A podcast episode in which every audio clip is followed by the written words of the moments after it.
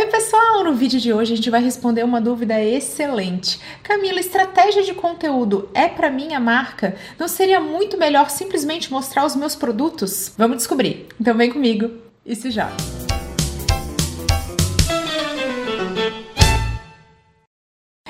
Gente começar aquele convite especial, clique se inscreva para ficar por dentro de todo o conteúdo que eu compartilho por aqui. É grátis, não tem glúten e faz super bem. O conteúdo é o ingrediente do seu marketing e as redes sociais, os utensílios. Você utiliza os dois conforme a receita que você quer criar para o marketing da sua empresa. Tanto um prato gourmet como um PF tem incríveis chances de sucesso. O importante é saber utilizar. Mas Camila, como é que eu descubro isso?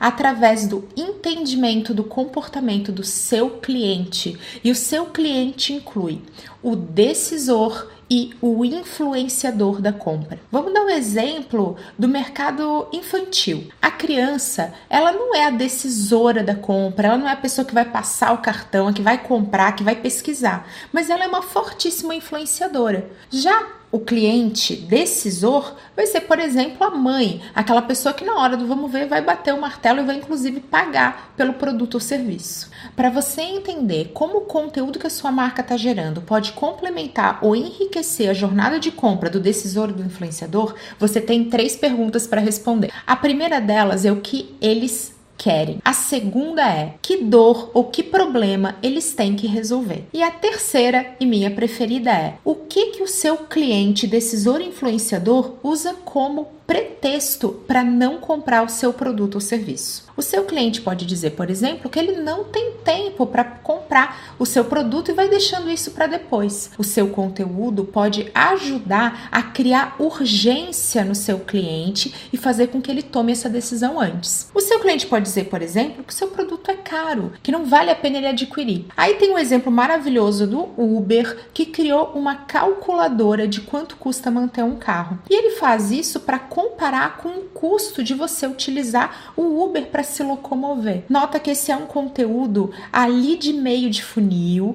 e que complementa maravilhosamente bem a jornada de compra e faz o cliente sair desse pretexto. Ele olha e toma a decisão por ele mesmo de que sim, vai valer mais a pena eu utilizar o serviço do Uber do que eu contar com o meu próprio veículo. O pretexto que seu cliente utiliza pode ser o medo de errar. Poxa, eu tenho muito medo de contratar esse serviço e ser ruim. Eu eu quero uma garantia. Aí o que, que o seu conteúdo vai fazer? Ele vai enaltecer o case de sucesso, o depoimento de quem adorou, vai mostrar que é seguro fazer negócio com você. A gente precisa lembrar que conteúdo é todo tipo de história, é tudo aquilo que a sua marca gera, complementando e enriquecendo essa jornada. Então, mostrar o seu produto ou serviço é sim um conteúdo relevante. E para ajudar todo mundo a entender um pouquinho disso e as nuances e sutilezas da estratégia de conteúdo, eu quero dar o exemplo de uma marca de roupa que tem uma loja que vende de forma física para os clientes que vão até lá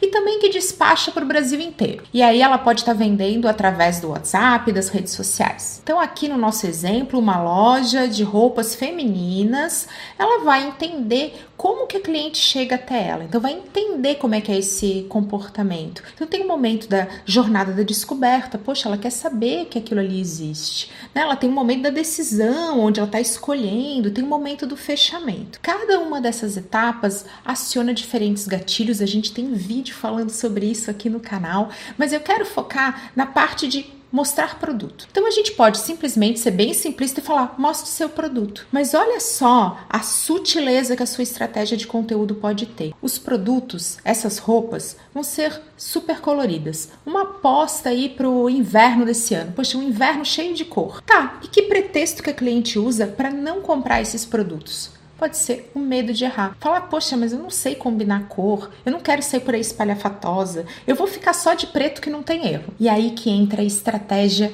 vencedora, que é você entender esse medo e trazer isso para sua estratégia. Você pode, por exemplo, contratar uma profissional de estilo para falar com as suas clientes mais fiéis, tirando dúvidas sobre como usar a cor, como combinar cores, trazendo uma série de informações técnicas. Isso vai gerar um conteúdo para suas redes mostrando que a sua loja está fazendo isso fisicamente. Ela pode utilizar uma live para mostrar que isso está acontecendo, pode utilizar enquetes nas stories para perguntar: você tem dúvidas sobre cores? Porque a minha coleção é colorida. Olha lá, ela não precisa dizer isso, está subentendido. Então, quem sabe se você tiver uma dúvida sobre como combinar cores, você encaminha que eu vou te ajudar quanto a isso. Além desse conteúdo complementar, ela pode começar a mostrar looks, a compor roupas de uma maneira que mostre para cliente que está lá olhando, está pesquisando no Instagram, por exemplo, que ela não precisa ter medo de uma combinação mais ousada de cor. Dá para fazer um duelo de looks, mostrando que, poxa, com preto fica legal, mas se você misturar essas duas cores, você também vai ter um resultado legal. Essa loja pode começar a fazer toda uma estratégia de conteúdo baseada em acessórios, como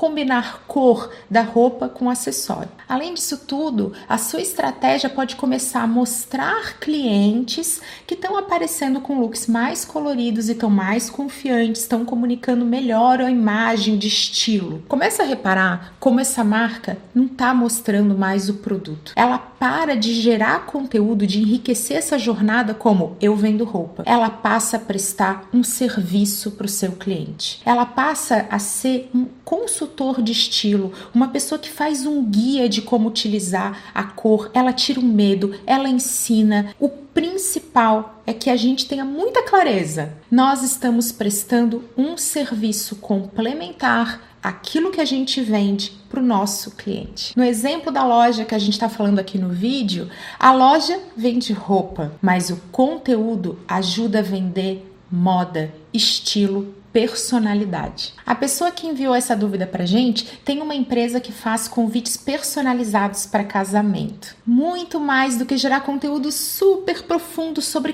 como montar o casamento dos teus sonhos, pode ser interessante ela encontrar que pretextos que essa noiva, que provavelmente é a decisora, utiliza para não fechar com ela, que pretextos que o cerimonialista, que é um influenciador, e começar a enaltecer isso na estratégia de conteúdo. Você não precisa ensinar a fazer o casamento perfeito. Você pode mostrar uma foto de um casamento romântico, um casamento rústico, um casamento na praia e mostrar do lado um convite que comunica o estilo da festa. Você pode mostrar que todos os seus produtos são verdadeiramente personalizados através da imagem do seu produto variado. Você também consegue comunicar a confiança de fechar com a sua empresa através de depoimentos de clientes, mostrando fotos super lindas do casamento. Sempre tem foto linda, então a gente pode mostrar isso aproveitando as imagens do casamento de uma cliente, você pode repostar isso no seu conteúdo, mostrando: olha só, essa pessoa confiou nos meus serviços, ela está satisfeita, são essas imagens lindas e olha como esse convite combinou com a proposta do casamento que ela tinha, gerando uma identificação.